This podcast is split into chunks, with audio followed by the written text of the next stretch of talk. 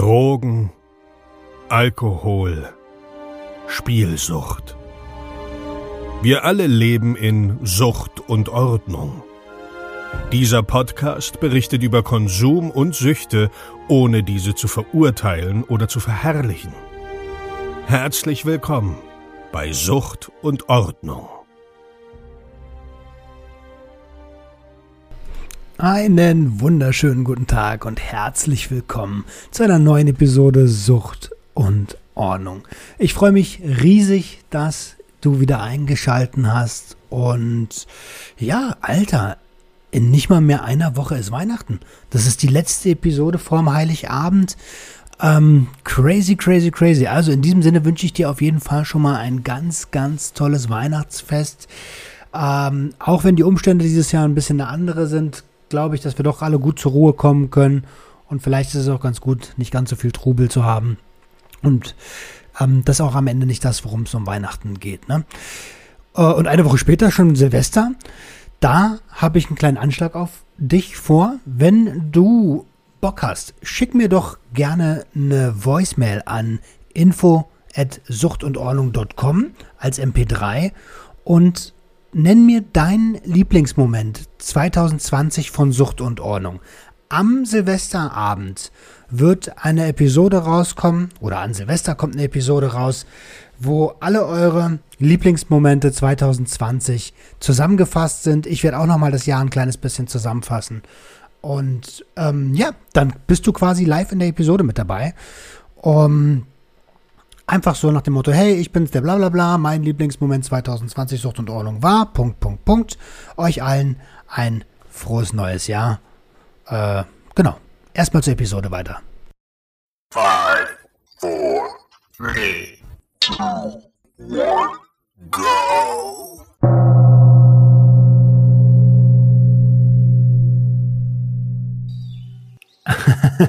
Einen wunderschönen guten Tag und herzlich willkommen zu einer neuen Episode Sucht und Ordnung. Heute haben wir wieder einen Drug Talk für euch am Start und ähm, als Gast ist die liebe Schmörri hier von der Instagram-Seite Sehnsüchtig. Ähm, aber stell du dich doch gerne selbst vor. Woher kommst du, Schmörri? Was machst du? Hi. Ja, also ich bin 28, ich bin weiblich. Nein, ähm, ich mache zurzeit gerade gar nicht so viel, um ehrlich zu sein. Ich war jetzt ähm, fast das ganze Jahr über irgendwie auf Therapie und habe daher halt auch lange beruflich nichts gemacht. Ähm, mhm. Ja, bin gerade irgendwie dabei, mich so ein bisschen umzuorientieren, was auch nicht ganz so einfach ist, irgendwie mit Vorstrafen und so weiter. Ansonsten, ähm, ja, versuche ich halt mein Leben mit Corona hier auch gerade zu leben. Man kann ja nicht so viel machen. Ähm, Finde ich ein bisschen schwierig, gerade für Leute, die mhm. irgendwie gerade mitten in, in ihrer Recovery-Phase quasi sind. Total, ähm, ja. ja.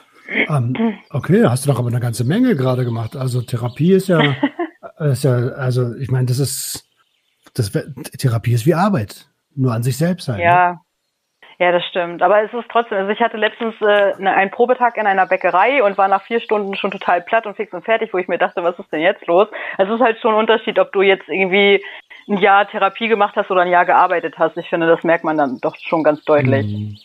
Das stimmt, das stimmt. Ja, gut, es ist halt äh, immer noch ein kleiner Unterschied. Ne? Das eine ist körperlich, das andere total geist, kann geistig sehr belastbar sein.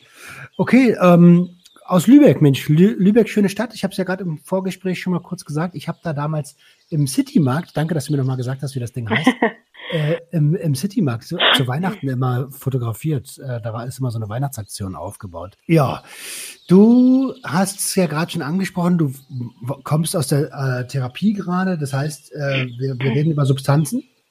Mhm, richtig. Mhm. Was hast du denn alles konsumiert? Ähm, also ich muss kurz ein bisschen ausholen. Ich war damals, ähm, also ich habe schon relativ früh angefangen, illegale Drogen zu nehmen. Das führte sich dann irgendwie sofort, bis ich 21 war. Dann wurde ich verhaftet, habe in der Haft aufgehört, ähm, Drogen zu konsumieren und danach fing das bei mir halt mit dem Alkohol an. Also ich habe immer schon mal Alkohol konsumiert, aber halt nie so, dass daraus irgendwie eine Abhängigkeit oder so hätte entstehen können. War halt einfach nicht mein Ding. Mhm. Und äh, tatsächlich war Alkohol auch der Grund, warum ich jetzt das erste Mal auf Therapie gegangen bin, ähm, okay. weil das einfach Überhand genommen hat. Und dann, ja, hat sich das Ende letzten Jahres alles so ein bisschen in die Hand genommen, bin zur Therapie gegangen wegen Alkohol und war dieses Jahr dann, glaube ich, das erste Mal wieder rückfällig auch mit illegalen Drogen und dann nochmal in der Klinik. Also alles ein bisschen. Ein bisschen durcheinander alles. Okay, verstehe. Genau. Ähm, du hast aber nicht mit illegalen Substanzen direkt angefangen, oder? Oder war, was war deine erste Substanz, die du konsumiert hast? Äh, ja, mein Glas Sekt zu Silvester. Das war tatsächlich das allererste so, irgendwie, ich glaube mit 13 oder so. Äh, mhm. Fand ich aber doof. Dann habe ich angefangen, Zigaretten zu rauchen und mit 14 ging es dann direkt los, so mit äh, THC, Ecstasy, Kokain ähm, und hat sich dann so die Jahre über entwickelt, bis ich dann letztendlich auch beim Heroin angekommen war. Okay, also schon eine, eine ganze Bandbreite durchgemacht. Ähm, erinnerst du dich noch, aus welchen, aus welchen Gründen du angefangen hast zu konsumieren?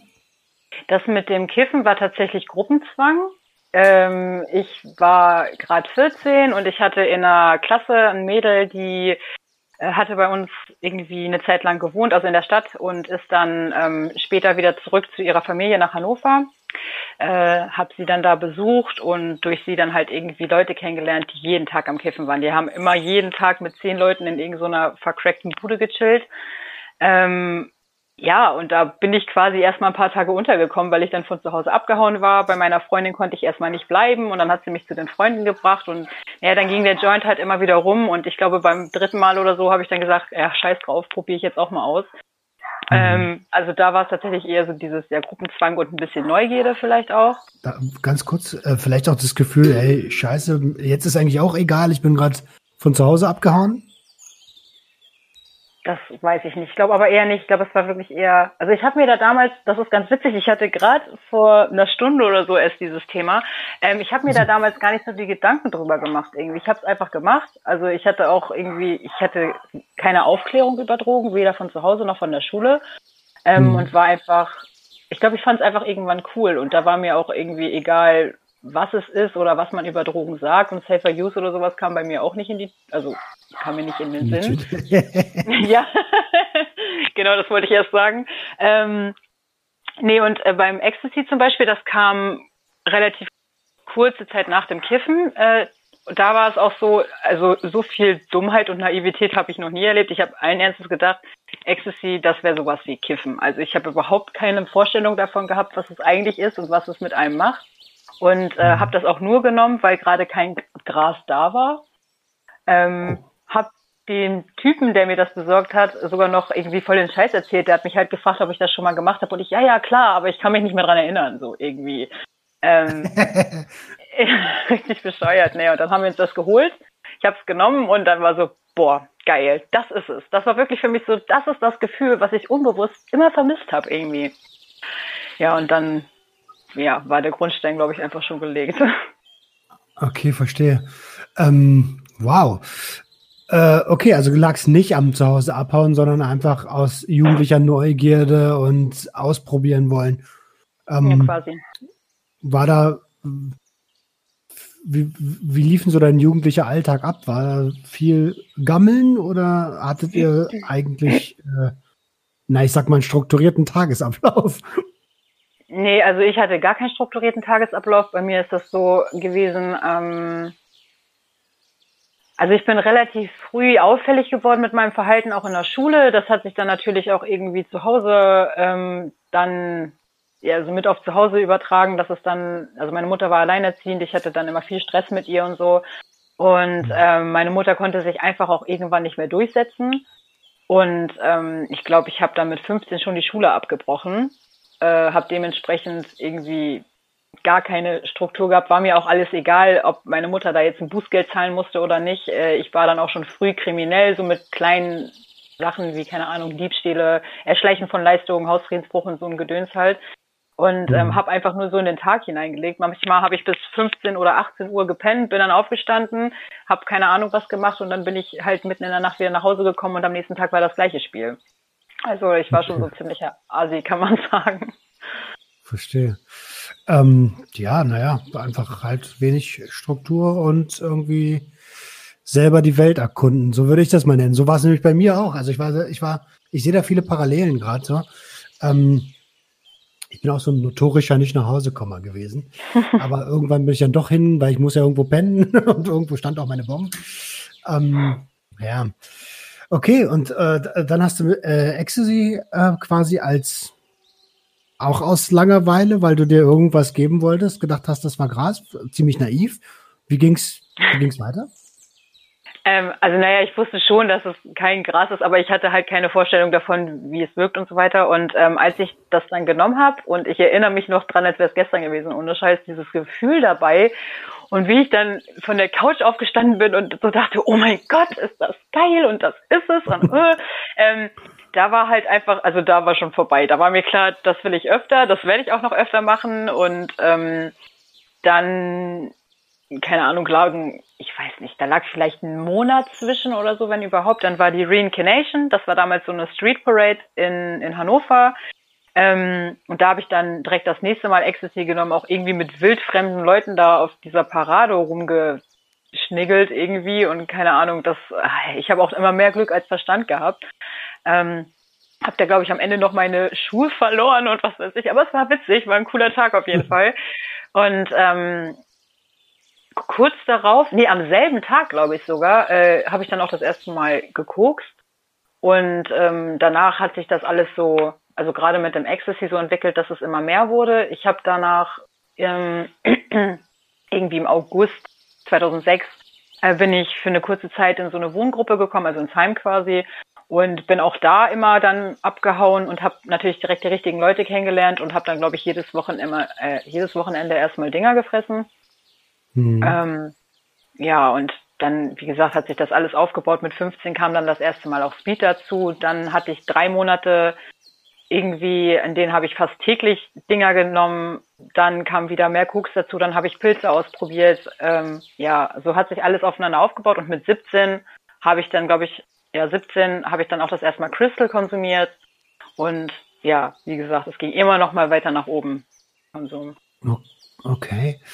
Ähm, spannend, ey, das ist wirklich eine krasse Parallele. ich ich habe auch, äh, ich hatte eine Zeit lang, da habe ich ähm, sechs Monate am Stück, ein halbes Jahr lang, nahezu täglich Teile gefressen, weil ja, weil es einfach äh, geil war so in dem Moment. Ja. Und äh, da habe ich mir meine Synapsen so durchgebrannt da oben. Ähm, aber gut, bin froh, dass ich relativ glimpflich aus der Sache rausgekommen bin. Mhm. Äh, ähm, okay, und jetzt interessiert mich natürlich, brennt, das sind ja alles Partydrogen, sage ich mal, Upper mit dabei, also alles, was irgendwie so Spaß macht.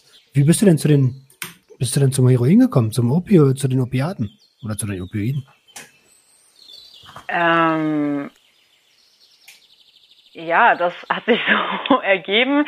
Nee, keine Ahnung. Ich ähm, hätte ich die Möglichkeit eher gehabt, hätte ich vermutlich auch schon eher gemacht. Ich kann mich noch erinnern, wir hatten mal auch mit 15 äh, Dinger, da soll, also es wurde erzählt, dass da halt Schore mit drin ist. Alleine so vom Turn her und vom Runterkommen und alles könnte ich mir das heutzutage sogar vorstellen, dass es wirklich so war. Die Polizei, also das, wir mussten damals einmal zu der Polizei, weil wir eigentlich eine Aussage machen sollten gegen jemanden und so weiter.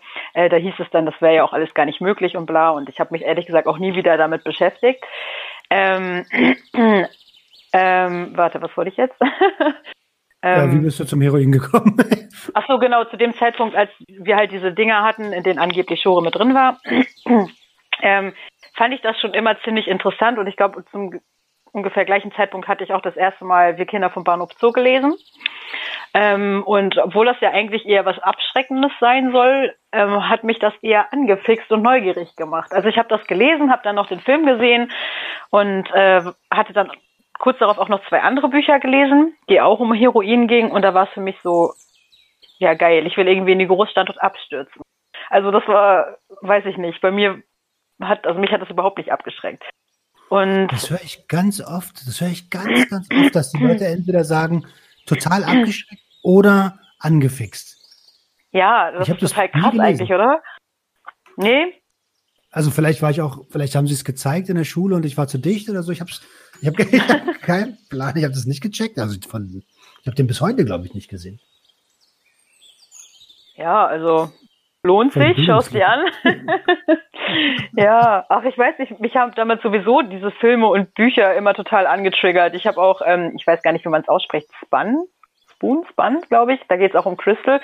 Voll der abgedrehte Film, total gestört und krank. War jetzt aber nicht so, dass ich mir dachte, oh mein Gott, das will ich niemals nehmen. So, ich weiß nicht. Naja, zurück zum Thema. Ich, ähm, das hat sich ja dann alles so aufgebaut. Ich habe dann mal dies und dann mal das konsumiert, hatte mit allem so meine krasse Phase, kann man sagen. Und mit, also mit 19 bin ich dann nach Lübeck gezogen, bin dann noch mal eine Zeit lang irgendwie mit Feierdrogen abgestürzt, wollte dann aufhören damit. Und also wir haben hier in Lübeck die Travemünder Woche jedes Jahr. Ähm, und das ist halt auch irgendwie, da kann man sich auch jeden Tag volllaufen lassen ohne Ende. Dann wollte ich halt aufhören mit den Feierdrogen, habe das erste Mal automatisch mehr getrunken und ähm, also das Ende vom Lied war dann halt die Travemünder Woche, da war ich glaube ich fast jeden Tag und total besoffen und habe dann meine allererste Panikattacke gehabt. Bin zur Entgiftung mhm. gegangen, also eigentlich wegen Alkohol kann man sagen, und habe aber auf dieser Entgiftung ähm, zwei Menschen kennengelernt, die dort waren wegen Subotex. Ähm, mhm. Und dann hat sich das so entwickelt, also ich war gerade 20 und der eine davon, ich war glaube ich 37, der andere 42, ich weiß es nicht ungefähr so. Und äh, die waren da, ähm, der eine hatte den Führerschein verloren, der andere keine Ahnung. Und dementsprechend wollten sie aber eigentlich gar nicht aufhören, sind zwischendurch immer noch mal in eine andere Stadt gefahren, um sich dann ihr Subutex zu holen, weil ich meine, fällt ja dann eh nicht auf in der UK. Gut, wenn irgendwann die Werte nicht mehr fallen, dann schon, aber an sich ja nicht. Und äh, dann hatte ich die einmal begleitet und dann war es so, ja, willst du nicht auch mal? Finde ich im Nachhinein ein bisschen krass auf Entgiftung von zwei, ich sage jetzt mal, erwachsenen Männern. Ähm, ja, aber so wie ich dann halt war, ja, warum eigentlich nicht? und dann habe ich, ich das erstmal. Also, ja. Sorry. Nee, erzähl. Konsumiert. Genau. Also, das erste Mal, oh, also krass, Alter. Ähm, ja, im Nachhinein, es ist halt, immer so, du hast gerade mit vielen äh, Geschichten, äh, Fachwörtern um dich geworfen, das, da komme ich gleich nochmal kurz zu. Ähm, ja, ist halt immer die Intention. Warum bist du jetzt in der Entgiftung oder vielleicht auf Therapie? Die beiden wollten wahrscheinlich, ist ja oft bei, bei Opioiden und Opiaten so, dass man kurz mal entgiftet, um wieder klarzukommen und dann wieder steil geht. Mhm. Ähm, Subotex für die Leute, die das nicht wissen da draußen, ist ein Substitut. Und UK für die, die nicht wissen, was das ist, das ist Urinkontrolle. Sorry, fällt ja. mir gar nicht mehr auf, wenn ich die Sachen so raushaue. Irgendwie für mich ist das schon so, gehört schon zum Standard-Vokabular quasi. ja, ja, alles gut, alles gut. Für mich ja auch, aber ähm, wir, es hören ja auch zum Beispiel Angehörige, die haben überhaupt keinen, ich will nicht sagen überhaupt keine Ahnung, aber die, die haben bestimmt gerade zweimal kurz gedacht, so, hä, hä, was? ähm, also alles gut. Ja, Ey, was, was mich jetzt brennt interessiert, ne? Äh, du hast gesagt, du hast immer nebenbei so, klar, du hast gehasselt, weil du musstest ja Kohle machen irgendwie für, für den Stoff. Ähm, hm. bist, warst du deswegen kriminell oder hast du einfach gedacht, fuck the system, ich, mir ist alles egal, ich bin Schmörri, ich gehe, äh, könnte gar nichts? Also, ja, die ersten kriminellen Machenschaften, die fing halt, das war halt echt so, keine Ahnung, man hat mal Diebstahl begangen oder so, weil man Bock drauf hatte. Tatsächlich, es waren eher so Mutproben. Mhm. Äh, so letztendlich war es am Ende dann wirklich so, ähm, dass ich halt Sachen geklaut habe, um sie weiter zu verkaufen, um dann ähm, am Ende den, das Geld für meinen Stoff zu haben, weil also es ist ja nicht beim Subotex geblieben. Ich war dann ungefähr ein halbes Jahr auf Subotex, wurde tatsächlich auch so zum Drehtürpatient. Also ich bin raus aus der Entgiftung und sofort wieder rein, kann man so sagen. Ähm, Ach. Ja, ich lag irgendwie nach meinem, nach meinem dritten Aufenthalt, war ich noch mal kurz draußen, das weiß ich auch noch, dann wusste ich eh, dann und dann wollte ich wieder hin, habe mir an dem Tag irgendwie den Kopf voll gesoffen, habe Subotex genommen und dazu auch noch Diazepam und bin, mhm. glaube ich, gar nicht mehr richtig in der Klinik angekommen. Ich lag dann am nächsten Tag irgendwie auf der Intensivstation, das weiß ich noch. Und ähm, mhm. das, äh, ich verliere auch manchmal voll den Faden, ne? Warte. Ähm, ich, ich, ich auch. du oh, hast, ich höre so gespannt zu, ich weiß gar nicht mehr, was ich gefragt habe. Ja, ähm, warte, es ging ums, ums äh, wegen bla, warte, ich kriege das zusammen. Naja, ähm, um nochmal kurz zu der Intensivstation und so. Oh man, ähm, erschreckend an der Sache war, dass es mich irgendwie gar nicht erschrocken hat. Ich habe dann halt einfach weitergemacht wie vorher auch schon. Ähm, genau, und dann, genau, jetzt weiß ich wieder. Äh, dann war so ungefähr Ende 2012, da habe ich dann für mich die Entscheidung getroffen, jetzt müsste ich mal wieder zur Entgiftung und das auch ernsthaft. Ja, und habe dann, das war dann im Januar, Ende Januar 2013, habe dann jemanden auf Entgiftung kennengelernt.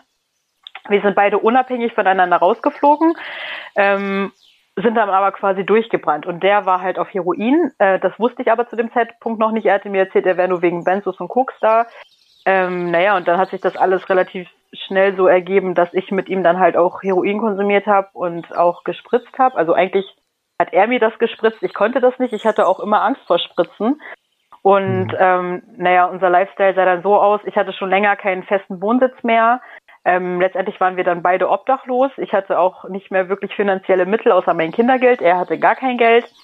Und ja. ähm, naja, irgendwo musste der Stoff ja herkommen, also sind wir dann klauen gegangen und haben den Scheiß weiterverkauft, um dann wenigstens ein bisschen Kohle zu haben. Ganz normales Hehler-Business, Beschaffungskriminalität, wie es halt genau. Standard, Standard-Business halt, ne? Okay, verstehe. Ähm, und äh, äh, äh, da ergeben sich immer wieder die, die ein oder anderen Fragen draus. Ähm, der Typ, mit dem du da durchgebrannt bist, mit, warst du mit dem zusammen dann auch? Oder äh, wie, also war, war, ja. war das so ein Bonnie und Clyde-Ding? Ja, so ungefähr. Also wir waren dann tatsächlich irgendwie, ich glaube, acht Monate zusammen, ähm, bis zu unserer Verhaftung, kann man sagen. Ähm, aber das war auch, also das war auch gut, dass das alles so passiert ist. Auch, also er wurde vor mir noch verhaftet. Ähm, ich dann kurz danach, also länger wäre das, glaube ich, auch nicht mehr gut gegangen. Es war auch sehr toxisch zwischen uns, also jetzt mal von den Drogen abgesehen, ähm, mhm. und auch gewalttätig und alles und das war nicht mehr feierlich und vor allem, äh, ja, weiß ich nicht, was da so alles abgelaufen ist und dann ich so als kleines junges Mädchen jetzt irgendwie laufe in Hamburg rum am Drop-In und keine Ahnung und weiß nicht, wo mein Macker ist, weil er mich einfach stehen lässt und all so eine Sachen. Ich mhm. meine, da laufen ja auch manchmal Gestalten rum, äh, gerade mitten in der Nacht, das ist alles nicht so geil und ja, aber das, da könnte ich jetzt Stories zu erzählen, das würde den Rahmen sprengen. Das ist auch schon am Tag nicht so geil, ne? Ich war letztens in Hamburg. Ja. Ähm, und also beim Drop-In, da geht, da sitzen ja die auch schon vorne auf dieser Wiese da mhm. äh, und chillen eigentlich den ganzen Tag und warten, bis genau. es losgeht, ne? Ja, quasi. Crazy, crazy, crazy, crazy. Da hast du bestimmt ja. einiges gesehen, ne? Mhm. Wow. Mhm. Ähm, ich versuche gerade mal zu gucken, wie wir strukturiert weitermachen. Ähm, äh, okay, und, und, und dann bist du inhaftiert worden. Oder also die Cops haben dich gebastelt und haben gesagt, hier, äh, Schmörri, du hast schon so viel auf dem Kerbholz, äh, du, wir wissen, dass du hier die ganze Zeit klaust. Äh, was war da los? Also das war so, ich hatte, also ich bin ja schon früh straffällig gewesen und hatte dann immer Strafen bekommen, irgendwie hauptsächlich halt Sozialstunden, die ich nie abgeleistet habe, weswegen ich dann halt oft in Jugendarrest mhm. war, also nicht Haft, sondern Jugendarrest. Und irgendwann mhm. war ähm, mein Richter dann halt so, dass er meinte, so reicht mir jetzt, du kriegst jetzt so eine Vorbewährung quasi, wenn du dann noch einmal Scheiße baust, dann gehst du rein. Und ähm, ja, es wurde dann natürlich nicht besser. Und dann ja, mein Ex wurde ja zuerst verhaftet. Ähm, ich war dann noch mal kurz auf Entgiftung, wollte es diesmal dann eigentlich durchziehen, hatte auch einen Therapieplatz schon und alles, habe das aber irgendwie drei Tage vor Ende äh, abgebrochen und war dann wieder in Hamburg unterwegs, habe noch so ein drei Tages Blackout gehabt. Ich keine Ahnung, das ist also Benzos und Alkohol ist tödlich. Ähm, mhm. Und dann war ich kam ich gerade vom Drop. Ich hatte mir was geholt. Ähm, habe sogar noch eine aus der Entgiftung wieder getroffen gehabt, da waren wir da irgendwie zusammen unterwegs. Und dann kam die Polizei, ich konnte mich nicht ausweisen. Ich hatte nur meine AOK-Karte dabei. Und äh, ja, in dem Moment hieß es dann aber auch schon so, ja, Sie kommen jetzt mit, äh, gegen Sie steht ein Haftbefehl aus. Und der war wohl auch schon länger draußen. Und ich wurde mehrfach vorher schon kontrolliert, also keine Ahnung, warum mich nie einer mitgenommen hat. Ja, und dann ähm, bin ich auf der Davidswache gelandet und bin am selben Abend noch in die Untersuchungshaft gekommen. Ja. Okay. Wie lange warst du drin? Also ich war insgesamt anderthalb Jahre weg. Ich war davon zwischendurch aber draußen ähm, auf Paragraph 35, also Therapie statt Strafe. Mhm. Ähm, das war ungefähr nachdem ich dann elf Monate äh, in Haft war. Das Problem ist, dass ich in der Therapieeinrichtung, in der ich war, zwei Leute getroffen habe, mit denen ich damals konsumiert habe, beziehungsweise einmal mein Ticker und einmal jemand, den ich halt auch von meinem Ex-Freund kannte. Und äh, ja, der Rückfall war eigentlich schon vorprogrammiert. Mein Ticker kam dann irgendwann an und er hätte Koks und dies und das und da konnte ich noch Nein sagen, aber irgendwann ist mir auch die Sicherung durchgebrannt und ich habe mich volllaufen lassen und mir Hustensteller reingehauen. Das war auch echt interessant. Müsste ich aber jetzt nicht nochmal machen. Äh, nee, äh, oh, wie heißt das noch? Äh, ich hätte fast DMX gesagt. Nee, äh, das ist Ah, wie heißt denn der Scheiß? Achso, es gibt doch dieses DX, DXM, gibt's doch. DXM. Ähm, heißt es, aber, aber das, was ich gerade meinte, war, glaube ich, ein Rap. nee, das ist auch ähm, irgendwie von, von Vic Vaporub oder so ein Gedöns oder überhaupt Vic, davon gibt's das auch, so eine Kapseln sind da, sondern mich mir irgendwie eine Packung davon reingehauen. Ich glaube, es waren 20 Stück und dann war ich halt auch voll auf Turn, ne? Hm. Ähm, ja. Ähm, ne. Ich habe so eine Packung letztens erst in der Hand gehabt.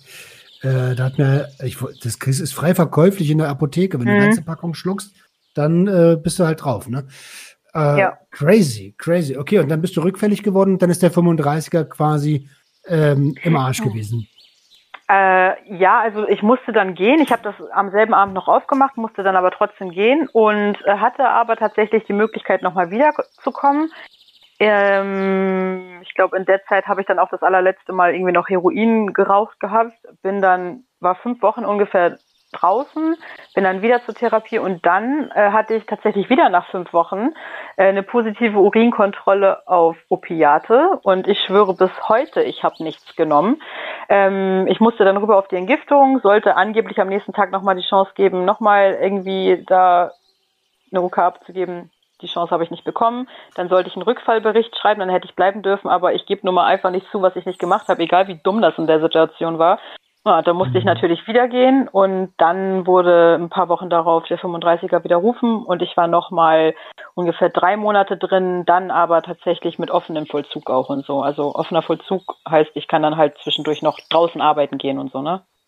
Okay, verstehe. Ja. Ähm, mhm. für die, die, ähm, die das vielleicht jetzt da draußen nicht wissen, Paragraph 35 bedeutet Strafminderung, wenn man in Therapie geht. Ähm, das ist möglich ähm, bis zu, also je nachdem, was man hat, äh, wie viel, wie viel äh, Strafe man absitzen muss, bis zu zwei Jahre vor Haftende, glaube ich. Ähm, da könnt ihr euch gerne mal die Episode anhören mit dem ähm, Konstantin Grubwinkler, ähm, der ist Rechtsanwalt, Spezialist fürs Betäubungsmittelgesetz, der erklärt das dort ganz, ganz genau. Ähm, einfach mal in meinem Feed suchen. Ja, krass. Äh, okay, und dann ist ja also, ja, ist doch scheiße, wenn man irgendwo Leute trifft, wann, man, die einen dann, mit denen man auch so viele Erlebnisse dann durch hat, wo, mhm. wo man eigentlich weiß, Alter, das geht nicht gut, ne? Ja, das ist so.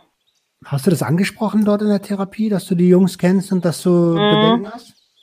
Ja, also ich hatte mir, äh, ich durfte einmal vorher hinfahren aus der Haft heraus und hatte mir das angeschaut und hatte dann da halt schon äh, den einen Kumpel, nennen wir es jetzt mal, getroffen. Und als ich dann aber letztendlich komplett da war, war dann halt auch noch mein Ticker da. Ich hatte das angesprochen. Ähm, ich glaube, es hieß aber, man kann da nicht viel machen. Und genau, mein Ex-Freund sollte da eigentlich auch noch mit hinkommen. Der kam aber Gott sei Dank da niemals an. Der war nur auf Entgiftung und war dann gleich wieder weg. Ähm, hm. Ja, aber großartig was machen konnte man da dann scheinbar irgendwie nicht. Also wenn ich das noch richtig in Erinnerung habe, ne? Ich weiß ja auch nicht mehr alles. Okay, verstehe. Wow. Äh, okay, dann bist du im Offenen gewesen, nochmal drei Monate. Mhm. Ähm, und wie, wie, wie, wie, wie ging es weiter? Trinktechnisch? Ähm, ich habe in der Zeit zwischen Therapie und erneuter Haft äh, damals ein, also jemanden wieder getroffen, den ich schon kannte, mit dem ich dann irgendwie auch in eine Beziehung gekommen bin. Und äh, ja, bei dem war ich dann nach meiner Haftentlassung auch erstmal und den kannte ich tatsächlich auch vom Feiern, das war aber so nicht mehr das Thema und die ganz harten Sachen waren für ihn sowieso, kam gar nicht in Frage. Und das war für mich dann auch so ein bisschen gut, ich will mir das auch nicht verscherzen und ich bin jetzt eh schon ein bisschen clean gewesen durch die Haft tatsächlich.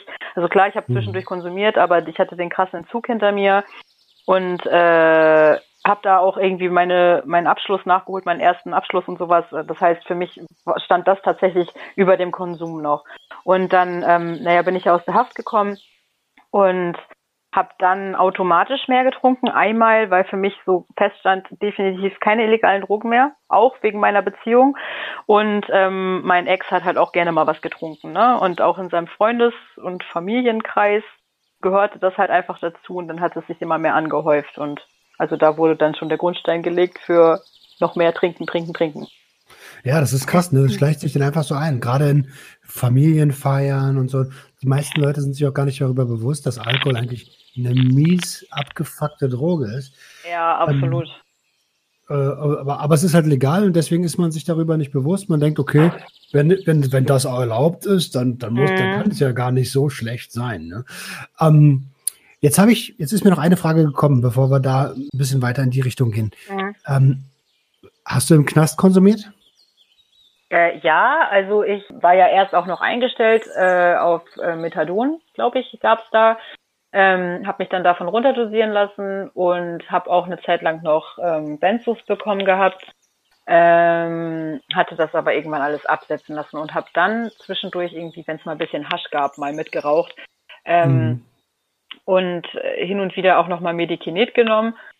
Und ganz, ganz selten gab es auch mal Benzos. Ach so, Subotex gab es hin und wieder auch. Ich glaube, da habe ich dann, also es war wirklich total vereinzelt, weil als ich dann die Chance bekommen habe, meinen Hauptschulabschluss danach zu holen, dachte ich mir so, nee, ich brauche das jetzt und ich will das auch machen. Der Knast ist gerade eine Riesenchance für mich. Das hat mir den Arsch mhm. gerettet damals so, ne? Und deswegen war mir das dann einfach wichtiger. Ähm, natürlich lief, wie gesagt, zwischendurch nebenbei trotzdem immer noch mal ein bisschen was, aber ich habe es wirklich sehr eingeschränkt. Und ähm, ich glaube, zwei Wochen bevor ich auf Therapie gekommen bin, hatte ich nochmal gekifft und irgendwie eine Pille genommen, also Diazepam halt. Ähm, ja, und das war's dann aber auch wieder, ne? Weil ich auch wusste, nee, ich gehe jetzt auf Therapie und ich will nicht gleich wieder rausfliegen und alles. Und mir war das schon das wichtig cool. eigentlich. Voll gut. Also äh, so das, was bei dir der Knast war, war bei mir die Bundeswehr. Damals wurde man noch eingezogen. Mhm. Ähm, und da musste ich halt, das war eigentlich wie Knast. Das siehst, du gehst da hin oder die holen dich. Ja. Ähm, und äh, da war es auch so. Wenn das nicht gewesen wäre, ja, da wäre ich wahrscheinlich äh, jetzt anders hier oder wäre erst im, äh, wär, wär im Knast gelandet und wäre da dann hoffentlich äh, mhm. mit guten Gedanken rausgegangen. Ich meine, ich meine, ähm, das ist ja ganz cool, dass du diese Chance gesehen hast und dass du dann auch für dich selber eine Perspektive gefunden hast und gesagt hast, ey, Moment mal, jetzt ist hier der Abschluss Jetzt ist was Greifbares da. Na, dann nimm es doch. Ja, ja, ich bin auch echt, das klingt komisch, das zu sagen, aber eigentlich bin ich echt glücklich darüber, dass das passiert ist, weil ich nicht weiß, wo ich jetzt gelandet wäre. Mir ging es am Ende so schlecht. Also mir ging es ja jahrelang schon nicht gut und ähm, dann ich hatte ja schon, bevor ich im Knast war, lange, lange im Voraus meine Wohnung verloren. Also ich bin nach Lübeck gezogen und habe nach sechs Monaten meine Wohnung verloren. Das heißt, ich bin überall rumgetingelt, war mal hier, mal da, am Ende ja komplett auf der Straße. Und ähm, ich weiß noch, wie oft ich morgens aufgewacht bin und dachte, oh, ich kann nicht mehr. Und ähm, gut im Vergleich zu anderen Menschen, die ihr ganzes Leben auf der Straße sind. Und ich frage mich auch echt, wo die diese Kraft hernehmen. Ne? Also im Vergleich dazu habe ich halt echt noch Glück gehabt. Nichtsdestotrotz war ich wirklich so am Arsch und ich weiß nicht, ob ich überhaupt noch leben würde, weil das hätte sich ja gerade nachdem mein Ex verhaftet wurde, hätte sich das ja alles weiter fortgeführt. Wer weiß, was ich am Ende noch gemacht hätte, um an Drogen zu kommen. Das weiß man alles nicht. Gerade in Hamburg, ne? Also Möglichkeiten sind mhm. unendlich. Und dann als mhm. junges Mädchen und alles, ne? Also ich habe einfach wahnsinniges Glück gehabt, dass ich verhaftet wurde. Das ist einfach, ja. Okay, das habe ich mich nicht getraut zu fragen.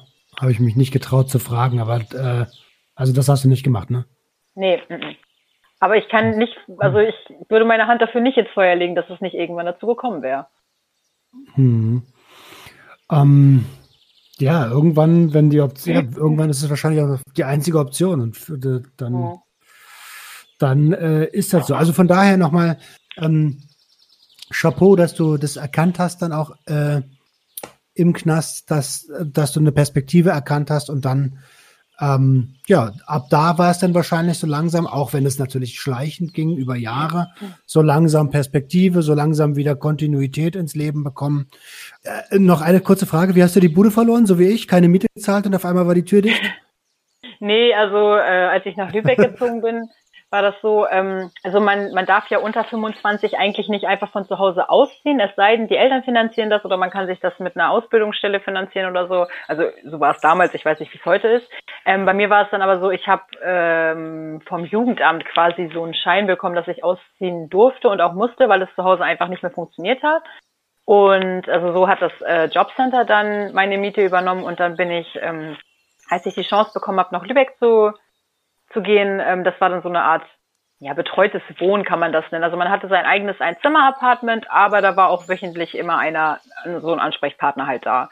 Und ähm, die, die Tusse da, ich ja, ich kann die bis heute nicht leiden. Die Frau, die das da geleitet hat, die war ganz schrecklich. Also das Konzept an sich war ja ganz, ganz gut gemeint, aber ähm, sie kann ja nicht erwarten, dass da irgendwie die also Jugendliche einziehen, die total super sind und alle super tolles Benehmen haben und so weiter. Und diese Frau war mit mir einfach komplett überfordert. Gut, ich habe auch in meiner Wohnung geraucht und getrunken und Übernachtungsbesuch gehabt. Das hätte ich alles nicht haben dürfen. Nichtsdestotrotz ist es nicht ihr Recht, einfach morgens um sechs in meinem Zimmer zu stehen. Also mir irgendwas von Gefahr im Verzug zu erzählen und so weiter. Und dann bin ich völlig irgendwie fertig vom Feiern noch, morgens aus dem Bett gesprungen, habe sie angeschnauzt und sie gefragt, was der Scheiß soll und was sie sich eigentlich einbildet. Und kurz darauf hatte ich die Kündigung dann halt, ne, weil ich nicht tragbar wäre für dieses Modell. Und sie war komplett überfordert und stand vor mir und hat fast geheult, wo ich mir dachte, Frau, was denkst du dir denn? Also, es klingt jetzt blöd, das war jetzt auch nicht so nett von mir, aber mit sowas muss man doch rechnen, wenn man sowas macht für schwierige Menschen, sage ich jetzt mal. Naja, und dann bin ich da halt rausgeflogen. Okay, verstehe. Bei mir war es so, ähm, ich habe halt irgendwie meine erste Bude äh, total ähm, nur am Feiern, äh, nur am Koksen, weil ich da auch einen Job hatte zu der Zeit. Ähm, ich habe und ich, ich, mir war das Konzept vom Miete zahlen, ich habe davon gehört so, aber, äh, aber ich habe es irgendwie nicht umgesetzt. Und ähm, ja, da gab es auch keinen Mietvertrag oder sowas, ne? Also es war wirklich nur so ein unter der Hand Deal. Ja. Und irgendwie nach, nach, ja, ich lass mich nicht lügen, ich glaube drei Monate, vier Monate, ich habe auch kein Zeitgefühl, ging das gut und dann stand ich irgendwann vor verschlossener Tür. äh, oh fuck. Ähm, okay, aber anyway, nicht, äh, wir wollen nicht, äh, wir wollen äh, nicht über verlorene Wohnungen reden. Wir wollen darüber reden, wie so langsam die Kontinuität wieder in dein Leben gekommen ist. Ähm, und leider auch der vermehrte Alkoholkonsum dann hm. Mit, also mit dazu kam. Äh, viele Familienfeiern, hast du gerade gesagt, viel. Ähm, es war so irgendwie normal zu, zu saufen. Und ähm, ja, erzähl mal. Ja, keine Ahnung, es war halt irgendwie normal. Also das Ding an der Sache ist ja auch, ich fand Alkohol schon immer scheiße. Ich fand Alkohol eklig, ich mochte den Rausch nicht, ich mochte besoffene Leute nicht. Für mich war da, damals so, Drogen sind geil, auch Menschen auf Drogen sind geil, Alkohol ist scheiße. Also ich habe ähm, halt auch relativ früh schlechte Erfahrungen mit Alkoholikern gemacht und so und deswegen war das für mich einfach immer so abschreckend und wollte ich nicht und ich hätte im Traum nicht daran gedacht, dass mir, also mir, weißt wie kann mir das denn passieren, dass ich ein Alkoholproblem entwickle? Also ähm, ich musste nach der Haft auch an einer Selbsthilfegruppe teilnehmen, aber das habe ich gerne gemacht. Ich bin da gerne hingegangen, habe auch immer offen erzählt, dass ich Alkoholmissbrauch betreibe, so habe ich es genannt. Und die haben mich aber schon immer gewarnt und haben gesagt, pass auf, irgendwann ist das nicht mehr nur Missbrauch, aber äh, ja, konnte ich mir halt nicht vorstellen. Wie dem auch sei, ähm, ja, es hat sich dann halt irgendwie gehäuft. Also wenn mein Ex von der Arbeit kam und abends sein Feierabendbier oder sein Whisky oder was weiß ich getrunken hat, äh, habe ich halt hin und wieder mitgetrunken dann kam halt auch noch dazu, ich habe nicht so viel vertragen. Ich bin früher ähm, relativ schnell auch aggressiv geworden, wenn ich dann voll war. Ähm, hm. das heißt, mein Ex und ich, wir haben uns auch viel gestritten und also ich war echt unmöglich. Ich habe mich so daneben benommen teilweise, wenn ich irgendwie besoffen war. Ähm, ja, und dann habe ich, glaube ich, bin ich, habe ich es irgendwann umgestellt, habe dann nur noch Bier getrunken anstatt Schnaps. Dann ging es eine Zeit lang. Ja, aber irgendwann, weiß ich nicht, ich muss gerade erst mal überlegen. Ich glaube, der Knackpunkt war dann, als sich mein Ex von mir getrennt hat. Und das war für mich das Schlimmste, was ich jemals erlebt habe, was natürlich völliger Schwachsinn ist, wenn man mal so auf mein Leben schaut. Aber gefühlsmäßig habe ich wirklich gedacht, ich werde jetzt einfach sterben. Und das war für mhm. mich so der Punkt, da habe ich gesagt, das muss ich irgendwie unterdrücken. Ich halte das sonst nicht aus und ich wollte keine Drogen nehmen. Ich war so oft so kurz davor loszugehen. Aber ich dachte mir, nee, ich will das nicht. Und ich hatte halt auch immer noch die Hoffnung, dass man sich vielleicht wieder annähert. Ähm, das hätte das mit dem Drogenkonsum natürlich kaputt gemacht.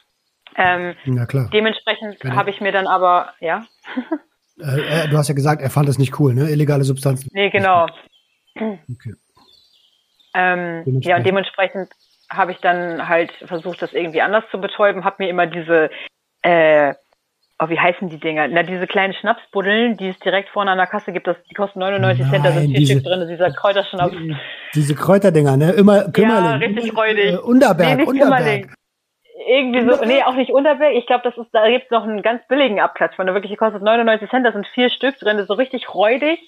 Ähm, den habe ich mir auf jeden Fall immer dann geholt, weil das musste ja auch schnell, und ich fand ja Alkohol auch, ich mochte den Geschmack ja auch nicht. Das heißt, es musste schnell knallen und dann habe ich lieber so diese kurzen Schnäpse genommen und die mal eben getrunken, um relativ schnell eine Wirkung zu haben, ähm, um dann wieder ja runterzukommen von meinem, ich halte das nicht aus und ich werde jetzt an diesem Gefühl sterben. Mhm. Und mhm. ähm, dann ja, hat sich das alles so weitergezogen. Irgendwann hatte ich einen neuen Partner, bei dem war Alkohol nicht so ein Thema und auch Drogen nicht. Ähm, da war ich dann immer diejenige, die meinte, oh, wollen wir nicht mal ein Bier trinken, wollen wir nicht mal hier, wollen wir nicht mal da? Und er hatte immer keinen Bock. Und da habe ich schon gemerkt, so, oh, das nervt mich irgendwie. Ne? Ich konnte das damals aber, glaube ich, nicht so zuordnen. Und dann war es so, dann habe ich mich auch von dem getrennt. Und das war so die Zeit, das war Ende 2018. Da war ich gerade in der Ausbildung ähm, und ach so, um das vielleicht noch mal kurz zu erzählen, ich habe äh, 2015 angefangen, meine mittlere Reife nachzuholen, habe das bis 2017 gemacht und bin dann in hm. die Ausbildung zum medizinischen Fachangestellten gegangen. Diese habe ich aber leider nicht beendet, weil ich ähm, relativ häufig krank war, nicht aufgrund ähm, von Konsum oder so, aber weil ich äh, ziemlich depressiv zu dem Zeitpunkt war und ähm, direkt zum Ausbildungsbeginn hat eine ambulante äh, Therapie angefangen, auf die ich schon lange gewartet hatte und äh, mhm. Die beinhaltete Einzel- und Gruppengespräche zweimal die Woche und das war halt einfach, das war too much für mich. Und dann ähm, war halt im 2018. Hoffentlich Therapie erste Wahl, ne? Hast du Therapie aber gemacht? Ich habe die Therapie gemacht, ja, habe auch meine Ausbildung währenddessen trotzdem weitergemacht. Ich konnte relativ offen mit meinen Chefs sprechen. Die haben mir die Nachmittage freigegeben, aber das war einfach zu viel für mich. Also ich musste äh, früher anfangen, musste durcharbeiten, dann zur Therapie. Also Arztpraxen haben halt nun mal auch oft nachmittags auf, deswegen es ging nicht anders. Ich musste ja irgendwie auf meine Stunden kommen. Also meine Chefs waren wirklich super, die waren super sozial, die hatten viel Verständnis für mich. Ich musste das auch vor allen offenlegen.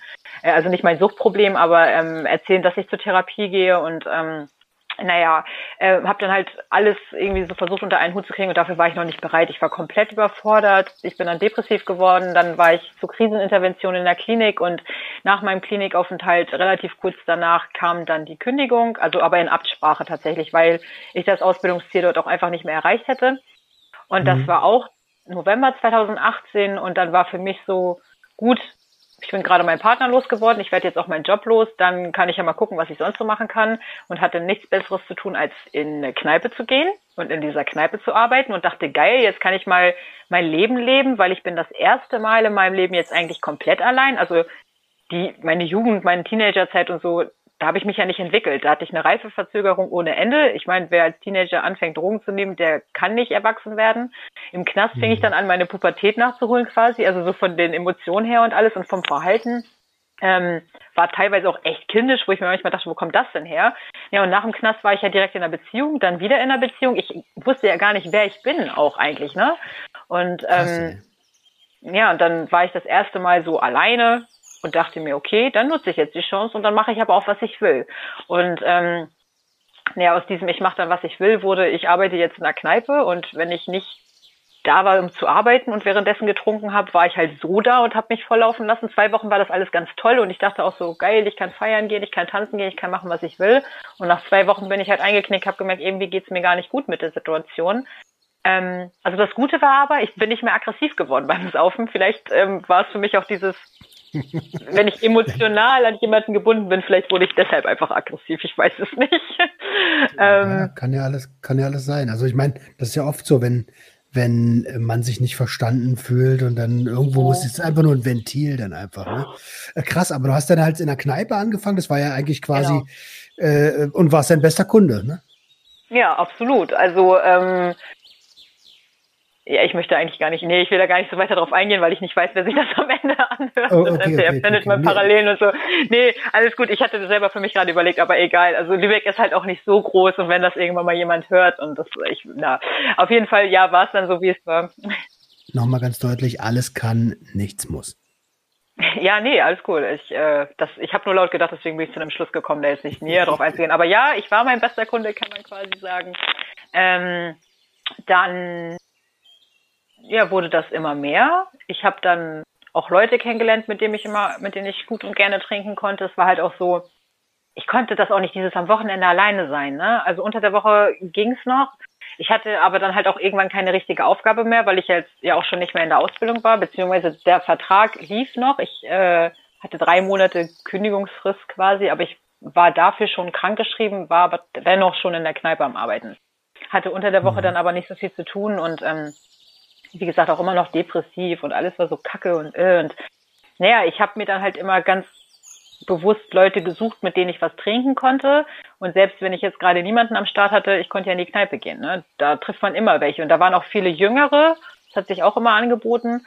Dann ist man gleichzeitig auch selber noch quasi jung geblieben. Ne? Genau. Ähm, okay, und und und ähm, wir sind jetzt schon fast eine Stunde, da, also fast eine Stunde dabei. Deswegen würde ich gerne. Boah. Wie ist denn das? Wie ist denn das äh, gekommen, dass du gesagt hast, ich habe jetzt hier tatsächlich ein Alkoholproblem? Ähm, naja, das, ich, ich muss das ja irgendwie vorher schon mal gemerkt haben. Ich meine, wie oft habe ich getrunken, wenn es mir schlecht ging? Wie oft habe ich einfach komplett auch übertrieben und alles? Und irgendwie war das dann so, ich hatte ja meine Ausbildung verloren, habe dann nebenbei in mehreren Kneipen ja auch immer mal wieder gejobbt und hatte mich dann auf die Suche nach einem neuen Ausbildungsplatz gemacht und ähm, naja, mittlerweile war es dann so, dass ich auch immer mal wieder unter der Woche getrunken habe oder mehrere Tage in der Woche generell oder mal eine Woche durch und dann wieder gar nicht und auch viel irgendwie meinen Konterschnaps gesoffen habe und sowas. Mhm. Und ähm, September, Ende September letzten Jahres ähm, habe ich dann die zweite Kündigung innerhalb eines Jahres für meine Ausbildung bekommen. Da war ich gerade mal zwei Monate in diesem Betrieb und da war für mich so, okay, jetzt reicht es aber auch. Ich habe immer mal wieder das Jahr über versucht, weniger zu trinken, weil ich gemerkt habe, irgendwie mir ging es auch körperlich nicht gut, mir ging es psychisch nicht gut. Ähm, ich habe es aber nie, also einmal habe ich es zehn Tage geschafft und dann hatten wir hier ein Sportevent und äh, ja, dann war auch wieder vorbei. Ja, dann genau. Ende September wurde ich gekündigt, dann bin ich nochmal einen Monat komplett eskaliert, hatte auch tatsächlich wieder irgendwie Crack geraucht, gekokst und äh, irgendwelche Tabletten mir reingehauen. Ähm, und dann war ich noch einmal feiern Ende Oktober. Es ist jetzt also echt ein Jahr her. Ähm, da war ich in Holland gewesen, kam aus Holland zurück und hatte erstmal einen kompletten Mental Breakdown. Da ging gar nichts mehr. Und da habe ich mir so gesagt, okay, ey, jetzt ist aber auch mal gut. Ich war bis auf wenige Tage im Oktober nicht ein einziges Mal nüchtern. Und da habe ich gedacht, wann, wenn ich jetzt, ganz ehrlich, ich habe keinen Partner, auf den ich Rücksicht nehmen muss. Ich habe gerade keinen Job. Ich habe überhaupt keine Perspektive mehr. Ich weiß nicht, was sonst passiert. Und jetzt jetzt habe ich auch keine Ausreden mehr, jetzt muss ich was machen, bevor ich am Ende noch meine Bude verliere oder so. Und ähm, dann bin ich, ähm, ja, habe ich mich in die Klinik fahren lassen. Die konnten mich aber nicht gleich aufnehmen, musste ich noch zwei, drei Tage warten. Bin dann an einem Mittwoch ähm, auf Entgiftung und dann hat sich das alles relativ schnell entschieden. Also ich ähm, hatte eigentlich gar keine Ahnung, was ich machen will. Der Arzt meinte nur, und, was wollen Sie danach machen? Langzeittherapie oder so? Und ich gleich, nee, auf gar keinen Fall. Aber innerhalb von zwei, drei Tagen dachte ich mir, ja, warum eigentlich nicht? Was habe ich zu verlieren? Ich habe sonst jetzt eh nichts zu tun. Und mhm. ähm, das habe ich dann auch gemacht. Ich habe echt richtig viel Glück gehabt. Ich hatte innerhalb weniger Tage meine Kostenzusage, hatte einen Therapieplatz, konnte nahtlos hin. Ähm, ja, habe das dann auch gemacht. Allerdings musste ich das zwischen zeitlich einmal unterbrechen, beziehungsweise ich wurde rausgeworfen, ähm, weil es da mit einem Mitrehabilitanten Probleme gab und also wir sind dann halt beide rausgeflogen irgendwie. In der Zeit, in der ich dann aber auf meinen erneuten Therapieplatz gewartet habe, war ich auch clean und ich war hoch motiviert und alles war cool. cool. Dann bin ich im März diesen Jahres, Anfang März, wieder in diese Einrichtung. Und ab da ist es langsam so gebröckelt. Da habe ich gemerkt, scheiße, je länger ich trocken bin, also das waren dann auch bald schon sechs Monate, umso länger ich trocken bin, umso mehr habe ich das Verlangen. Und Umgang mit Verlangen war bei mir schon immer ein großes Thema. Dann natürlich auch emotionaler Stress, irgendwie ganz viel im Argen gewesen, was ich einfach nicht verkraften konnte. Und mhm. äh, auch da hatte sich der Rückfall schon angebahnt. Ich bin dann entlassen worden am 9.5. dieses Jahres, äh, diesen Jahres war zwei Wochen draußen und habe dann das erste Mal ganz bewusst gesagt, heute trinke ich, ich will es jetzt ausprobieren und nach diesem heute trinke ich, kurz darauf kam dann auch, heute kokse ich mal wieder, weil Hauptsache ich sauf nicht. Habe dann zwei Monate lang durchgekokst. Ähm, ja, und bin dann nochmal in die Klinik gegangen. Okay, und jetzt bist du Äh, wir haben jetzt November. Wie lange warst du in der Klinik nochmal? Jetzt, also nach der letzten, nach meinem Rückfall meinst du? Mhm, genau. Also ich bin, also ich war ja ungefähr zwei Monate dann da wieder auf Zündung und bin dann Ende Juni ähm, erstmal in eine Klinik gegangen, war dann da und habe auf meinen Therapieplatz gewartet. Da konnte ich dann am 11.8. hin und eigentlich wäre ich da auch immer noch. Allerdings haben die mich nach ein paar Wochen nach Hause geschickt mit der Aussage, das sei nicht das Richtige für mich. Ich soll doch bitte irgendwo hingehen, wo es mehr um meine Psyche geht als um meine Suchterkrankung. Und äh, so bin ich dann irgendwie Anfang September wieder nach Hause. Und äh, ja, also seit Anfang September bin ich jetzt auch wieder zu Hause, bin seitdem aber auch abstinent. Also ich bin jetzt, glaube ich, vierter Monat, irgendwas mit viereinhalb Monaten oder so müssen es jetzt sein. Also, okay. naja, letztes vor ein paar Tagen waren es vier Monate. Ja. Ja, äh, ich meine, auf einen, einen Tag mehr oder weniger ist er jetzt erstmal äh, gesprungen wie gehüpft. Die haben dir also gesagt, ähm, hm. das ist, das geht hier nicht mehr um die Suchtkrankheit, sondern die Ursache ist, die Ursache von der Suchterkrankung ist immer woanders. Was ist denn das für ein Scheiß? Ja, es war halt, ähm, also bei mir ich kenne ja meine psychischen, meine psychiatrischen Diagnosen. Genau, also ich habe ADHS und auch Borderline und das ist ja bekannt. Ähm, das Problem war, ich kann das halt, ich konnte das in dieser Klinik einfach nicht, nicht handeln, sage ich mal so. Also man hatte Kontaktsperre, man durfte sein Handy nicht haben und alles war generell sehr streng und da kam die Anspannung natürlich extrem zum Vorschein und diese Anspannung hat sich halt auch immer ja abgeladen und dafür hatten die einfach nicht die ja, die Kapazitäten will ich nicht sagen. Also das sind sicherlich gute Therapeuten gewesen, aber ähm, die haben auch immer wieder betont, wir sind hier keine Psychiatrie, wir sind eine Reha-Einrichtung und dafür sind wir einfach nicht zuständig. Und ich konnte mich halt überhaupt nicht irgendwie, ähm, ja, ich habe, das hat da einfach nicht gepasst so und ähm, letzten Endes bin ich auch ganz froh, dass ich daraus bin, weil seitdem ist die extreme Anspannung weg. Ich habe gemerkt, ja, Drogen und so weiter sind oft ein Kompensationsding bei mir gewesen. Ähm, und das muss ich auch noch behandeln, aber das war dann vielleicht auch einfach nicht der richtige Rahmen für mich, ne? Also. Das ist ganz gut, dass du das erkennst oder, oder sagst. Es ist oft so, ähm, dass Menschen in, in, in Therapie gehen. Ich muss sagen, ich habe mega, ich habe echt mega Glück gehabt. Bei mir hat alles gepasst. Ähm, aber in Therapie gehen, dann mit dem Therapeuten nicht ganz können oder mhm. äh, die Therapeuten äh, schlechte Wortwahl haben, wenn sie einem sagen, hey, ist jetzt nicht mehr ganz so unser Zuständigkeitsbereich. Ähm, äh, und einen dann wiederum nicht unterstützen so und einen wieder alleine lassen. Das, ähm, das kann ganz, das passiert leider, leider ganz, ganz oft. Es gibt auch mhm. echt berufsmüde Therapeuten. Ähm, und wenn man das Gefühl hat, dass das Vertrauensverhältnis nicht passt, am besten gleich ansprechen und gleich wechseln, mhm. äh, weil das, das bringt dem, dem Therapeuten wird es egal sein, da kommt halt der nächste, aber es bringt dir und euch da draußen überhaupt gar nichts, wenn, ähm, wenn, wenn es nicht funktioniert und man es versucht auf Zwang durchzuziehen und am Ende das Learning ist, Therapie ist scheiße, es bringt eh nichts. Ist es nämlich nicht. Genau. Therapie ist Ach. super. Ich bin auch froh, dass ich das machen konnte. Ich habe aus jeder trotzdem irgendwie was mitgenommen.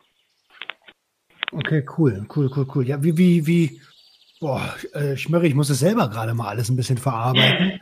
Du hast ja schon echt eine Menge, ähm, eine Menge durch. Klingt anstrengend. Ja, ist es auch. also was wünschst du dir denn für, für dich selbst? Wenn das jetzt, wenn angenommen hier, ich wäre jetzt die gute Fee, was ich nicht bin, aber was wünschst du dir für dich, wenn du sagst, ey, ich hätte jetzt einen Wunsch frei, das würde ich mir jetzt wünschen? Ja, das ist als, als ein Wunsch so ein bisschen schwierig zu formulieren. Also ich kann nicht sagen, so bam, das ist es. Für mich ist einfach nur wichtig. Also ich habe zum Beispiel jetzt, ähm, ich bin das allererste Mal in meinem Leben wirklich glücklich gewesen und das nicht, weil ich irgendwie jetzt gerade verknallt bin oder komplett high oder was weiß ich, sondern einfach, weil das in mir ist, weil oder jetzt, also natürlich schwankt das auch immer gerade jetzt ist es auch, es wird Winter, Winter, wir haben schon wieder irgendwie Lockdown, mhm. alles ist Kacke. Aber ich habe irgendwie gemerkt, dass das Leben richtig geil sein kann, egal wie kacke gerade die Lebensumstände sind. Und das, das wäre was, das würde ich gerne beibehalten. Einfach dieses, ich freue mich darüber, dass ich Vögel höre. Ich habe so viele Vögel wahrgenommen, wie, keine Ahnung, ich wusste gar nicht, dass es so viele Vögel gibt. Also keine Ahnung. ah, oder dieses ganze Grün in der Natur. Dann, ich meine, ich wohne auch nah am Strand. Das ist total geil, einfach zu wissen, es gibt Menschen, die fahren quer durch Deutschland mehrere Stunden, nur um, nur um an den Strand zu gehen. Ich kann quasi, also so ganz ist es nicht, aber ich kann quasi aus der Haustür gehen und bin schon da, so nach dem Motto, ne? Und dafür bin ja, ich mega. so dankbar. und so eine Sachen und ich, und ich spüre auf einmal so viele Sachen, also natürlich auch viel Negatives, was für mich ja immer noch ein Problem ist, aber ähm, auch viel Positives. Und das ist das, was ich, was ich weiterhin auch spüren möchte dass ich aus diesen positiven Erlebnissen irgendwie ähm, äh, ja was mitnehmen kann, gerade für die schlechten Zeiten irgendwie, ne? Und dass ich halt ein Leben lebe, was für mich zufriedenstellend ist. Das wäre das, was ich mir vorstelle. Hm. Schön. Das, also mit dem Strand kann ich nur, kann ich nur äh, dir zustimmen. Also ich, ich bin ein bisschen neidisch gerade. ähm, äh, okay, äh, wollen wir noch über das, also du hast ja, eigentlich haben wir uns connected wegen dem Thema Suchtdruck. Genau, ähm, ich, ja. Ich fand das eigentlich aber gerade alles richtig stimmig und will eigentlich auch keinen. Wie, wie fühlst du dich gerade? Nicht, dass wir ein Fass aufmachen in dir drin, weißt du? Alles ist in Ordnung eigentlich. Also ich finde das gerade ganz angenehm. Cool. Ähm, ja, dann ist, äh, lasse ich die Entscheidung einfach bei dir. Du hast, äh, wir hatten über Suchtdruck gesprochen. Genau, wie du magst. Ja, nee, vielleicht. ja, meinetwegen können wir darüber sprechen. Ich weiß nicht, äh, willst du irgendwas genaues wissen quasi oder soll ich einfach mal quatschen? Na, ich, ich kann ja mal, ich kann ja mal sagen, wie wir, also wir haben miteinander geschrieben und ähm, die kleine Schwester, die ja hier auch schon im Drug Talk war, mit der bin ich ja auch connected und ihr seid auch irgendwie connected. Die hat mich dann wiederum angeschrieben, ob du nicht ähm, äh, ein interessanter Gast für den Podcast wärst, um das jetzt mal ganz banal zu sagen. Ähm, und dadurch, dass wir uns jetzt schon unterhalten hatten, äh, fand ich das auf jeden Fall. Und sie meinte, du hättest ihr super gut erklärt, wie es in dir drin aussieht mit dem Suchtdruck. Ja, äh, stimmt. Also ich finde ja immer, ich kann die Dinge gar nicht so gut erklären. Sie kam halt irgendwie dazu, ich hatte äh, einen Post verfasst, äh, bei dem ich kurz mal etwas über Crystal angeschnitten hatte und irgendwie war der letzte Satz davon, naja, dass mir das halt meinen ersten Suchtdruck beschert hat quasi und daraufhin schrieb sie mich an und wollte wissen, wie das war und ich habe ihr versucht, das zu erklären und dachte noch so, oh Gott, versteht die überhaupt, was ich will so. Ähm, nee, aber sie fand das scheinbar ganz gut und äh, ja, dadurch sind wir dann halt darauf gekommen. Ähm, äh, ich muss jetzt gerade mal überlegen. Ähm, ja, ich kann ja einfach mal sonst auch das nochmal versuchen, so zu berichten, wie es ihr versucht habt zu erklären. Also mein allererster Suchtdruck, der ist zum Beispiel mit diesen Suchtdrücken, sage ich jetzt mal, die ich heutzutage ähm, habe, gar nicht mehr zu vergleichen. Denn das war damals echt so, ähm, ich habe irgendwie ungefähr fünf Wochen lang Crystal konsumiert und äh, hatte nach diesen fünf Wochen einfach nicht mehr die Gelegenheit dazu. Ich bin da nicht mehr rangekommen. Bei uns im Bundesland war das halt auch einfach nicht so groß. Ähm, also war halt wirklich schwer, irgendwie was damit zu machen. Und ähm, ich habe gemerkt, dass ich mich irgendwie voll verändert habe. Also ich war generell ja auch so ein Mensch, der sehr unter Stimmungsschwankungen litt und alles und äh, impulsiv und hin und her. Ähm, aber da habe ich gemerkt, irgendwas ist anders und das war neu und das hat so ein ganz komisches Gefühl in mir ausgelöst. Also da war irgendwie so ein, so ein Drang und ein Verlangen nach irgendwas und ich konnte das gar nicht genau zuordnen, bis ich irgendwann gecheckt habe, so, Alter, ich will unbedingt Crystal ziehen. Also es war so, also es hatte sich richtig krass in mein Gehirn gefressen. Das war so, mhm, ja, ich kann, ich hab, ja, ich kann es irgendwie immer noch nicht richtig in Worte fassen. So dieses, so ein heftiges Verlangen und ich hatte das Gefühl, mein ganzes Leben ist total sinnlos und man muss halt sich echt mal vorstellen, das waren nur fünf Wochen, in denen ich das konsumiert habe, aber ich war so eingenommen davon und meine ganzen Gedanken drehten sich nur darum und ich habe wirklich ein Jahr lang gebraucht, um das loszuwerden, dieses Gefühl und den Gedanken daran und oh mein Gott, ich will das und warum habe ich nicht die Gelegenheit? Und ich habe wirklich immer wieder Leute angesprochen, aber das war bei uns halt einfach nicht so, nicht so, ja, nicht so groß und ähm, also wirklich, das war damals so krass und bis ich dann gecheckt habe, okay, ich glaube, das ist das, was Leute Suchtdruck nennen, ist natürlich auch eine ganze Zeit lang vergangen. Ich habe gemerkt, okay, dieser Spruch, den meine Mutter immer gebracht hat, von wegen, wenn du einmal konsumierst, bist du abhängig, an dem ist vielleicht bei einigen Drogen doch ein bisschen was dran, weil bei Crystal war es für mich, ich habe das einmal gezogen, gleich irgendwie fünf Wochen unterwegs gewesen, also nicht, dass ich fünf Wochen nicht geschlafen habe, aber ich war fünf Wochen unterwegs und ähm, danach war ich komplett ein anderer Mensch. Und also innerhalb von fünf Wochen habe ich mich so sehr verändert, das ist schon echt krass und ich kann auch immer wieder nur sagen, egal wie schlimm die einzelnen Drogen sind, ich finde, keine Droge tritt so sehr an die Stelle deines Charakters wie Crystal. Das ist echt krass und das frisst sich so in dein Gehirn rein, das ist unnormal. Ähm, mhm. Und da habe ich tatsächlich so die ersten Erfahrungen mit Suchtdruck gemacht. Heute ist es eher, ähm, also damals war mir das ja auch nicht bewusst. Heute ist es so, dass es teilweise ist unterschiedlich. Ich kann mich noch an letztes Jahr Weihnachten erinnern. Da war ich auf Therapie, ähm, war dann aber zu Hause, also bei mir zu Hause. Ich bin nicht zu meiner Familie gefahren, ich war bei mir und äh, war ein paar Stunden allein in meiner Wohnung und ja, ich weiß nicht, von jetzt auf gleich ging das los. Ich habe angefangen zu zittern, mir war schlecht, ich hatte Schweißausbrüche, ich hab, ich kam gar nicht klar. Ich bin richtig aggressiv geworden, gleichzeitig hätte ich heulen können, ich wusste gar nicht wohin mit mir und ich wollte unbedingt saufen. Also das ging gar nicht. Dann dachte ich mir, okay, dann hole ich mir jetzt einfach Kippen, dann gehe ich ein, also rauche ich halt äh, eine Zigarette, so damit ich wieder runterkomme. Dafür hätte ich aber zur Tanke gehen müssen und da habe ich gemerkt, okay, wenn du jetzt zur Tanke gehst, dann wirst du definitiv dir auch Schnaps holen. Und das war so also das war körperlich auch einfach so krass. Ich habe auch das Gefühl gehabt, ich kann richtig die Leute sehen, die, also wie so ein, wie soll ich das sagen?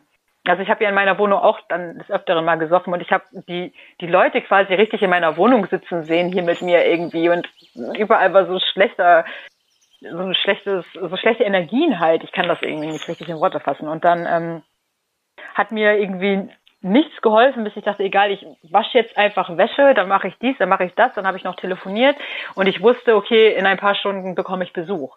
So, das war das Einzige, was mich auch nur im Ansatz davon abhalten konnte, nicht rauszugehen. Denn ich wusste, wenn ich jetzt aus meiner Wohnung gehe und unten auf der Straße stehe, dann hole ich mir auf jeden Fall mindestens was zu trinken. Und ähm, mhm. das war das allererste Mal, dass ich also so heftig körperlich auch was wahrgenommen habe. Das ähm, kannte ich so halt nicht. Ähm, und das halt nur vom Saufen. Also es ist echt krass, Alkohol ist so heftig, was das eigentlich in einem auslösen kann. Und auch dieses, es ist ja überall präsent. Also man kann ja gar nicht, also nicht dran vorbeigehen. Quasi, ne? Ja, ich verstehe. Äh, äh, ist wie Corona. Alkohol ist wie Corona. Du kommst einfach nicht dran vorbei. So. Ja, ist schlimm. ähm, ja, und ähm, genau, jetzt habe ich den Faden verloren. Naja, Suchtdruck und so. Alles also gut. Also, alles gut, alles gut. Du hast es schon ziemlich eindrücklich erklärt. Ähm, ich habe selbst äh, zum Glück erst einmal so richtigen, so richtigen Suchtdruck gehabt. Ähm, hab dann irgendwie den Laptop schnell ausgeschlagen und die Playstation angemacht und angefangen FIFA ja. zu spielen. Äh, und mich einfach nur schnell irgendwie abzulenken, weil wenn der Fokus erstmal irgendwie da drin ist, mhm. ich, ich glaube, ich habe auch eine Episode über Suchtdruck gemacht. Und wenn nicht, ähm, bei dir auf dem Profil sehnsüchtig. Ich verlinke das hier auch unter den Show Notes. Da findet man auch einen Beitrag über Suchtdruck, richtig? Ähm, der Jein. Also ich hatte das schon mal angeschnitten. Ich wollte dazu aber noch mal, also ich wollte noch mal näher darauf eingehen. ja, du nicht unter Drücke. Alles ähm, gut.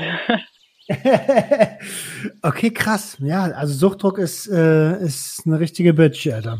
Ja, vor allem ist es auch so komplex halt irgendwie, ne? Ich habe ja, also ich bin auch gerade dabei, so ein, ich versuche mich an einem Blog, ich möchte einen Blog schreiben und tatsächlich ist Suchtdruck dafür mein erstes Thema, denn ich wollte äh, darüber einen Beitrag auf Instagram machen, habe dann aber gemerkt, dass das, das, was ich eigentlich damit vermitteln möchte, viel zu weitreichend ist. Nun könnte ich das natürlich mhm. auf viele einzelne Posts äh, irgendwie ja ausweiten, da habe ich aber keinen Bock drauf, deswegen ähm, ja, versuche ich es halt so.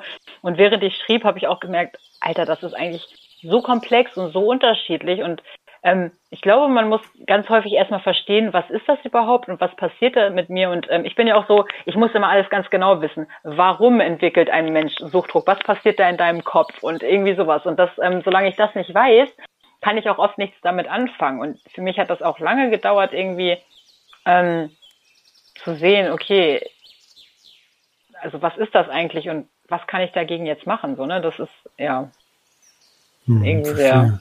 Also diese harte körperliche Reaktion ist natürlich, äh, ist natürlich schon, schon heftig. Das, hm. äh, das habe ich zum Glück, wie gesagt, zum wirklich zum Glück nur einmal gehabt. Aber man merkt schon oft, dass die Gedanken so äh, irgendwie dann doch wieder um den Konsum kreisen. Und eigentlich kann ich jedem nur als Tipp mitgeben, wenn man selbst so ein bisschen in der Balance ist, also wenn man sich um sich gekümmert hat, Spaziergänge, seelische Gesundheit mäßig, dann, ähm, dann tritt das immer seltener auf.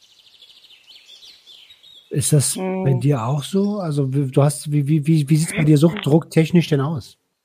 Also ähm, mir ist gerade auch noch aufgefallen, äh, damals zu der Zeit, äh, als das mit der Show und so war, ähm, da habe ich auch Suchtdruck gehabt, auch schon körperlich. Da hatte ich so dieses Zittern, so, so eine Anspannung halt. Ne? Aber auch da war es irgendwie anders und auch das Verlangen hatte ich lange.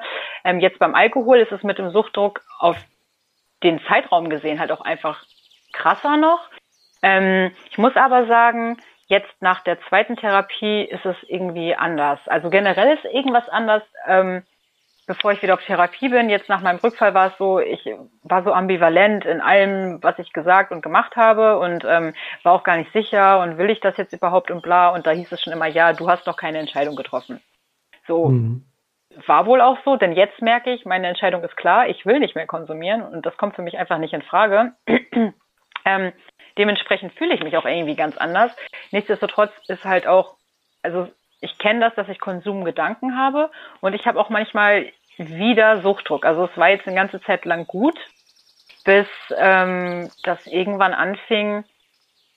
Ich glaube, als ich mich zu viel mit Corona beschäftigt habe, also beim letzten Lockdown war ich ja auf Therapie, da hat man das auch gemerkt, aber es war halt irgendwie nicht so krass wie für die Leute draußen halt, ne? Und ähm, ja, dann habe ich angefangen, es gibt ja dann auch Leute, die verlinken mich immer ganz gerne auf, auf tausenden Artikeln und dann, was die Regierung gerade macht und Verschwörungstheorien und hast du nicht gesehen und ich saug sowas ja aus wie ein Schwamm, ne? Und dann habe ich auf einmal so eine Panik gehabt, dass ich dachte, ich ertrage diese Welt einfach nicht.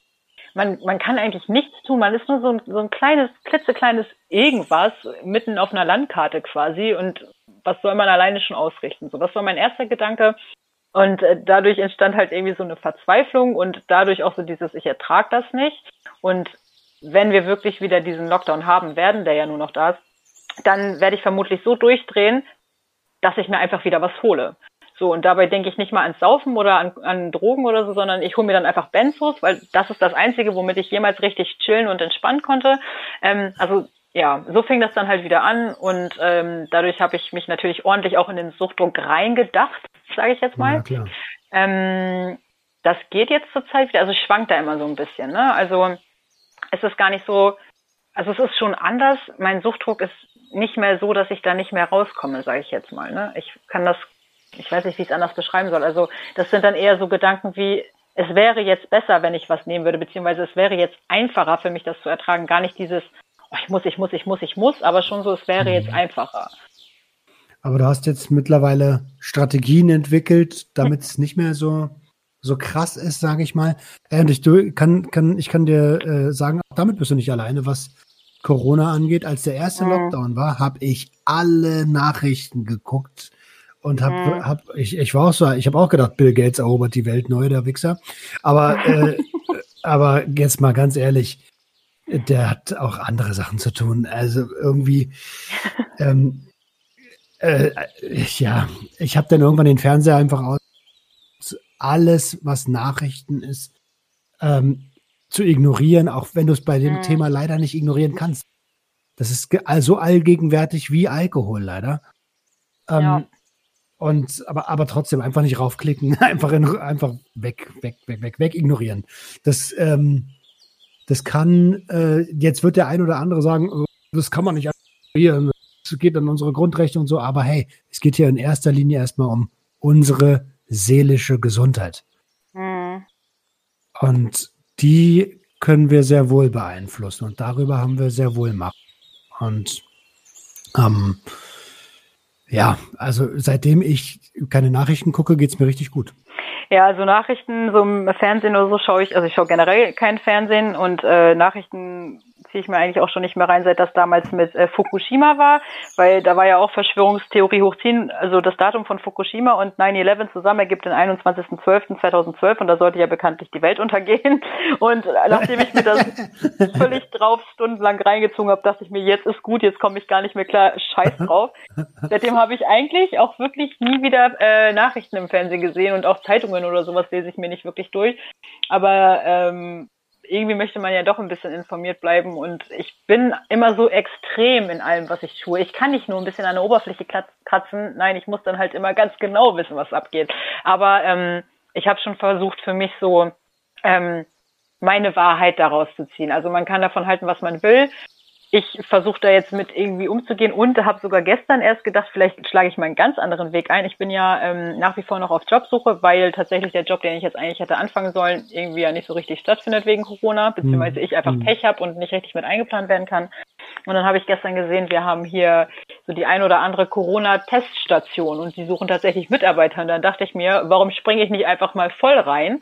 Dann bin ich also kriege ich alles mal irgendwie live mit. Also natürlich ist das jetzt auch nicht, ich weiß nicht, ich weiß auch nicht, was ich mir darunter vorstelle, da irgendwelche Abstriche bei Leuten zu nehmen oder so. Muss ich eigentlich nicht haben, aber vielleicht nimmt mir das auch so ein bisschen, na, nicht ja. die Angst vor dem Virus, das ist es gar nicht, aber ähm, na, ich müsste jetzt erklären, was ich davon halte und das will ich eigentlich nicht, deswegen ich, scheiß drauf. Ich, ich, ja, alles, alles gut. Also äh, lass uns nicht politisch werden. Nee, bitte nicht. Weil sonst, also sonst können wir hier locker nochmal eine Stunde oder zwei Stunden füllen. Ja, ich mein ganz eigenes Bild dazu und ja. ich kann dir nur sagen, also ich, das ist meine Strategie. Ich kümmere mich einfach um meinen Scheiß. Damit bin ich erfolgreicher, als wenn ich anfange, mich um, um, um, weil, weil das wird nichts. Das, das ist eine Milchmädchenrechnung, jedenfalls für meine ja. Gesundheit. Und deswegen äh, gehe ich die, den Gedanken nicht nach. Ja. Oh, Schmörri, ey, ja. geiles Gespräch. Hat Spaß gemacht. Danke. Ja, finde ich auch. Wie geht's dir jetzt? Ja gut, also ich war ja ziemlich aufgeregt am Anfang. Das ist ja, das meinte ich ja vorhin schon irgendwie, wenn es dann so heißt, ja, Aufnahme läuft, dann bin ich erstmal so, Hilfe, ich weiß auch nicht, also ich habe zwischendurch auch gemerkt, ich ähm, habe dann kurz immer so ein Blackout und also ich verliere generell immer den Faden beim Reden, aber das, wenn ich weiß, so, da nimmt mich was auf, dann ist es irgendwie noch mal ein bisschen schlimmer.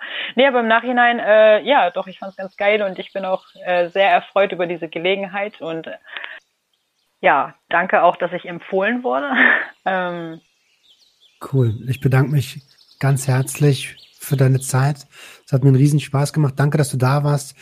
Ähm, und abschließend würde ich dich gerne bitten, ähm, mit deiner Erfahrung, die du gemacht hast, meiner Community äh, vielleicht noch einen kleinen Tipp mit auf den Weg zu geben. Die sind selbst Konsumenten, Angehörige, ist alles mit dabei. Ja, also wichtig ist einfach immer, ähm, man muss sich erstmal eingestehen, dass ein Problem da ist. Solange man das vor sich selber nicht wahrhaben möchte, kann man einfach nichts machen. Und ähm, was ich immer ganz wichtig finde, egal wie oft man fällt, das Weitergehen, das Aufstehen, das ist halt auch ähm, einfach so relevant fürs Leben, egal in was. Ich meine, wenn wir klein sind und wir lernen gerade laufen und dann fallen wir hin, dann bleiben wir ja nicht auch einfach liegen. So, dann sagen wir, wir machen jetzt weiter. Gut, wir machen uns keine Gedanken darüber, aber ich finde, das ist so was, was wir von Kindern auch noch lernen können. Die machen halt einfach. Einfach machen, niemals aufgeben. Und das sind halt immer so diese Floskeln, ne? Aber tatsächlich, ja, ähm, ja, und ich finde auch, ähm, auch ein Rückfall. Ganz ehrlich, ich habe gedacht, was bin ich denn für ein scheiß Opfer, dass ich so schnell hier einen Rückfall habe. Aber letztendlich, ein Rückfall deutet einfach nur darauf hin, dass man halt noch ein bisschen mehr Hilfe braucht. Und das ist vollkommen in Ordnung. Immer wieder nach Hilfe fragen, egal wie oft es passiert. Ich meine, auch meine Selbsthilfegruppe, was die jetzt schon mit mir durchhaben, ne? Und ich weiß nicht, ich bin so, solange du offen und ehrlich mit allen bist, auch mit deinen Rückfällen, du kannst immer zu mir kommen, aber sobald du anfängst irgendwie drumherum zu labern, so, dann reicht es mir halt auch. Und ich finde, das sollte man beibehalten. Sei offen mit allem, sei ehrlich, such dir Hilfe. Keiner wird dich verurteilen und wenn doch, dann sind es halt einfach nicht die richtigen Menschen. Deswegen habe ich zum Beispiel meine Selbsthilfegruppe und das sind Dinge, ja, Hilfe holen, offen sein, einfach machen, nicht zu lange drüber nachdenken. Es lohnt sich immer. Cool, schöner Tipp. Schönes Schlusswort. Wie gesagt, vielen, vielen lieben Dank, dass du da warst. Und ihr Lieben da draußen, ähm, sehr, sehr gern. Und ihr Lieben da draußen, danke euch fürs Zuhören. Wir hören uns nächste Woche. Ähm, ja, bis bald. Tschüss. Tschüss. Tschüss. Das war Sucht und Ordnung. Schaltet auch beim nächsten Mal wieder ein. Wenn ihr Anmerkungen habt oder selbst zu Gast sein wollt, um mit uns über euren Konsum zu sprechen, schreibt uns gerne jederzeit. Und wenn es euch gefallen hat, folgt uns auf Facebook und Instagram. Bis bald bei Sucht und Ordnung.